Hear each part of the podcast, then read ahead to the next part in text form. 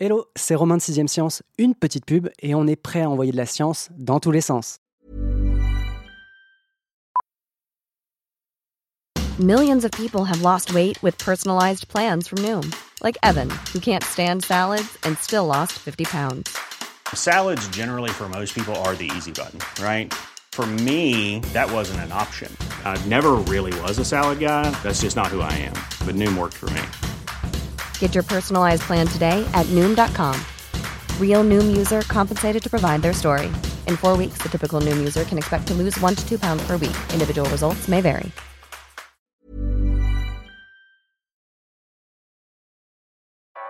Vous écoutez 6ème Science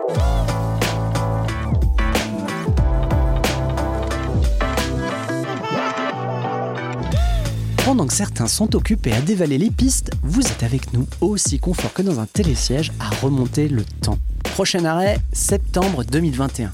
Le long du mont Didjervarden, à 300 km d'Oslo, deux chercheurs dégagent de la glace un ski vieux de 1300 ans.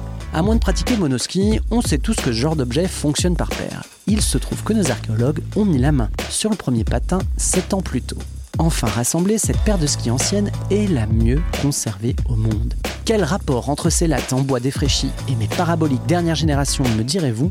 La Norvège. Le pays scandinave a littéralement damé la piste de l'histoire du ski moderne, mais ne comptez pas sur moi pour jouer les moniteurs, je laisse ça à mon invité. La plume de la grand reporter Sylvie Rouat fait du tout chose dans le numéro 913 du magazine Science et Avenir.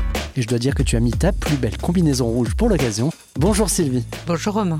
On va commencer en reparlant un petit peu de cette paire de skis qui a enfin été retrouvée. Il aura fallu 7 ans pour les archéologues pour réunir les deux patins. Des patins qui font quand même 187 cm de haut pour 17 cm de large, mais en dehors de leur dimension assez élevée, en quoi cette découverte est-elle importante pour la Norvège, mais aussi pour l'histoire du ski? Elle apporte un nouvel éclairage euh, sur l'histoire du ski en Europe, notamment parce qu'elle replace la Norvège au centre de cette histoire parce que c'est une paire, comme tu l'as dit, de ski remarquablement préservée, avec des brides de fixation. On avait déjà trouvé des brides de fixation, mais en un tel bon état, non. Ce qui permet aussi de comprendre comment on utilisait les skis à l'époque. Ma compagne, quand je lui ai parlé de ce sujet hier, elle m'a dit Mais comment ils sont certains que ce sont les skis de la même paire? Ils étaient au même endroit. Quand on a trouvé le premier ski, c'est parce que la neige fond, donc ça part sur quelque chose d'un peu inquiétant, mais pour les archéologues, c'est une aubaine.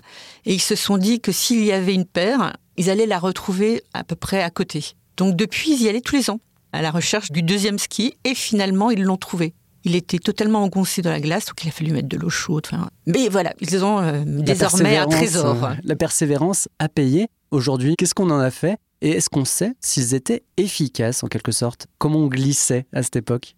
Alors, une réplique a été faite et ils ont fait venir un skieur traditionnel de l'Altaï qui a à peu près les mêmes skis. Il a testé cette réplique qui fonctionne parfaitement. Alors on les utilise en penchant un peu le corps en arrière et surtout pour les diriger, on utilise un bâton, un seul bâton qui sert de gouvernail. C'est une forme de ski assez particulière. Et est-ce qu'on sait ce qu'est devenu le propriétaire de cette paire de skis euh Aucune idée. Il va falloir attendre que la glace fonde encore un peu. Peut-être qu'on aura des traces, peut-être qu'il est mort pas très loin, ou alors peut-être qu'il s'est simplement débarrassé de ses skis pour une raison ou une autre.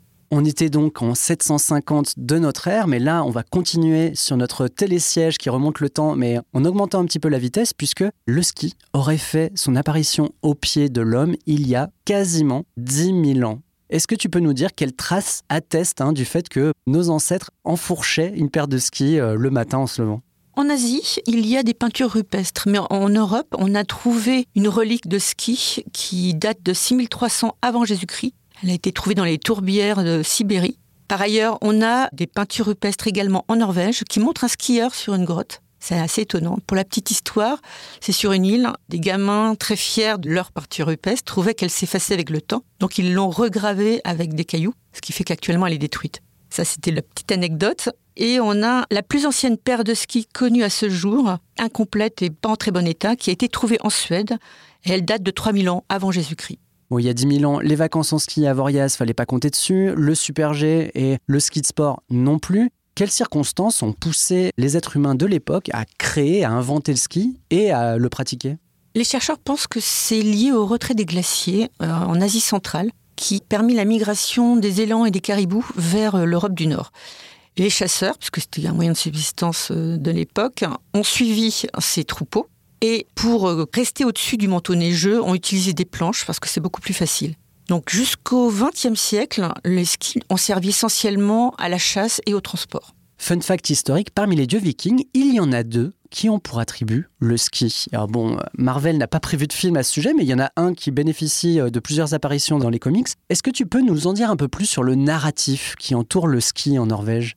Il y a des poèmes épiques norvégiens qui euh, mettent en scène le dieu Oulour et la déesse Kadi, qui effectivement beaucoup d'attributs liés à la neige et notamment des skis. Ce qui montre que le ski faisait partie du quotidien des pré-vikings, puis des vikings ensuite. Et au XIe siècle, une course de ski était organisée en Norvège qui s'appelait la saga du roi Harald. Le ski moderne, l'histoire norvégienne l'a façonné, un peu comme nous, on farte nos skis pour en donner plus de tranchants à Sekar. Quels ont été les principaux tournants de l'histoire norvégienne et du ski? Je dirais au XVIIIe siècle, les Norvégiens ont équipé leurs soldats de ski. Et ensuite, ils ont entraîné leurs soldats à des épreuves type euh, descente, fond, tir, euh, tir, à ski, tir à ski, exactement, et puis euh, descendre entre les arbres. Donc, ils récompensaient les meilleurs. Et ce sont les ancêtres de nos disciplines actuelles, telles que la descente, le fond, comme je l'ai dit, le slalom, et voilà, et le biathlon. Dans les années 1860, à l'époque, il y avait des compétitions nationales qui existaient déjà, des compétitions de ski. Trois fermiers du comté du Télémark ont gagné l'épreuve grâce à un menuisier qui s'appelle Sondre Norheim, qui en fait, on avait un petit peu marre parce que sa maison était située en amont du village et il y avait une pente très abrupte qui le menait au village. Donc tous les jours, il descendait en ski et petit à petit, il a amélioré ses skis.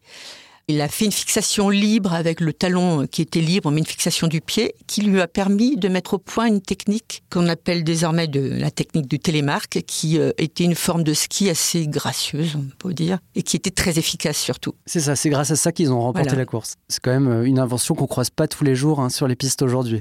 Bon, le ski sportif, tu l'as dit, est né hein, avec les épreuves inventées dans le cadre euh, militaire, mais le ski de loisir, lui, pas du tout. Quelles figures norvégiennes, là encore, vont faire émerger l'amour de la poudreuse? Fridtjof Nansen. À tes souhaits.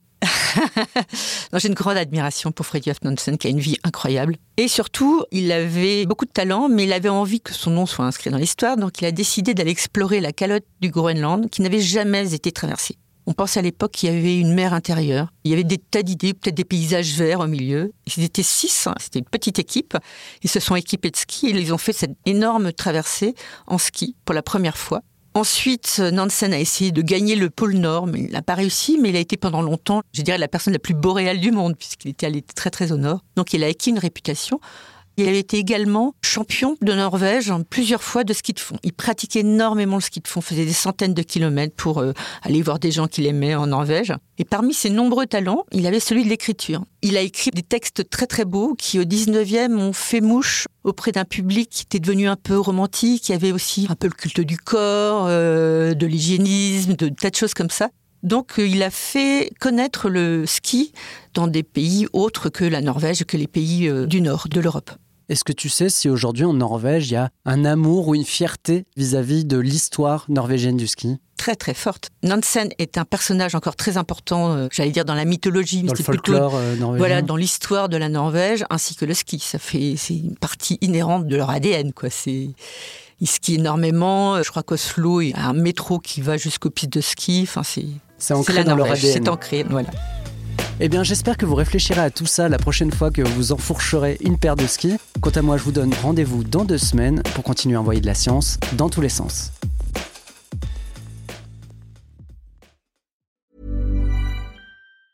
Planning for your next trip? Elevate your travel style with Quince. Quince has all the jet setting essentials you'll want for your next getaway, like European linen, premium luggage options, buttery soft Italian leather bags, and so much more. And is all priced at 50 to 80% less than similar brands. Plus, Quince only works with factories that use safe and ethical manufacturing practices. Pack your bags with high-quality essentials you'll be wearing for vacations to come with Quince. Go to quince.com/pack for free shipping and 365-day returns. When you make decisions for your company, you look for the no-brainers. If you have a lot of mailing to do, stamps.com is the ultimate no-brainer. Use the Stamps.com mobile app to mail everything you need to keep your business running with up to 89% off USPS and UPS. Make the same no-brainer decision as over 1 million other businesses with stamps.com. Use code program for a special offer. That's stamps.com, code program.